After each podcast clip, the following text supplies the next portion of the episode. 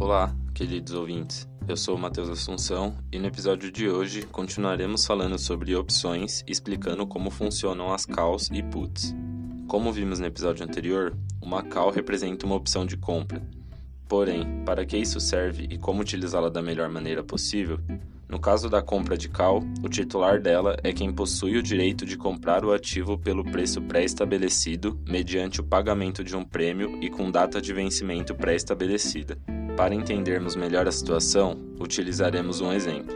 Um investidor quer comprar uma ação de uma empresa, pois acredita que ela irá se valorizar. No entanto, o mesmo não possui o valor total necessário para comprá-las no momento, vamos supor o valor de 20 reais por ação. Então, ele compra uma opção de compra dessas ações, com strike ou preço de exercício de 25 reais. Supondo que o prêmio pago foi de R$ 2,00 por ação e que o preço da ação no vencimento esteja 35 reais, qual o resultado para o investidor?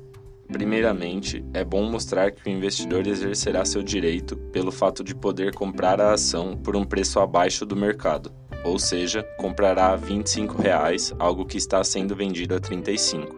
Assim, ele gastará, no total, R$ 27,00 por ação, sendo o prêmio mais o preço de exercício, e venderá a ação por R$ 35,00, sendo o preço de mercado no vencimento, totalizando um lucro de R$ 8,00 por ação.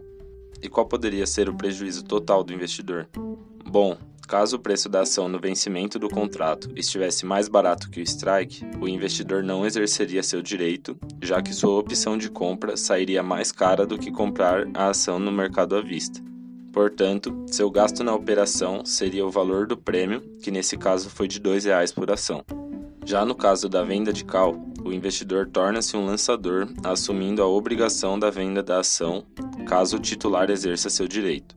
Por conta dessa obrigação, o lançador recebe o prêmio no ato da operação, é importante ressaltar que o lucro máximo do lançador é o prêmio e seu prejuízo ilimitado, visto que possui a obrigação de vender a ação a um preço fixo, mesmo que ela tenha se valorizado.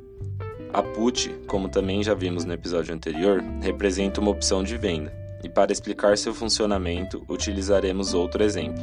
Um investidor acredita que a ação de uma empresa que custa 20 reais irá se desvalorizar, portanto decide comprar uma put, tornando-se titular da opção. Nessa operação, o titular pagou um prêmio de R$ 2,00 por ação e o strike é de R$ 18,00 por ação. Supondo que no vencimento do contrato a ação esteja valendo R$ 10,00, qual o resultado para o titular? Com esses dados, podemos perceber que o investidor exercerá seu direito, visto que pode vender a ação por um preço maior que o de mercado. Assim, o titular gastará, no total, R$ 12,00 por ação, sendo o prêmio mais o preço de compra no vencimento, e venderá a ação por R$ 18,00, sendo o preço de exercício, totalizando um lucro de R$ 6,00 por ação. No caso da venda de put, o investidor torna-se o lançador da opção e assume a opção de comprar a ação caso o titular exerça seu direito. O lançador de uma put tem lucro na operação quando o preço no vencimento é maior que o preço de exercício e seu lucro total é o prêmio recebido. Com isso, acabamos mais um episódio da nossa série e nos próximos episódios falaremos sobre produtos estruturados com derivativos.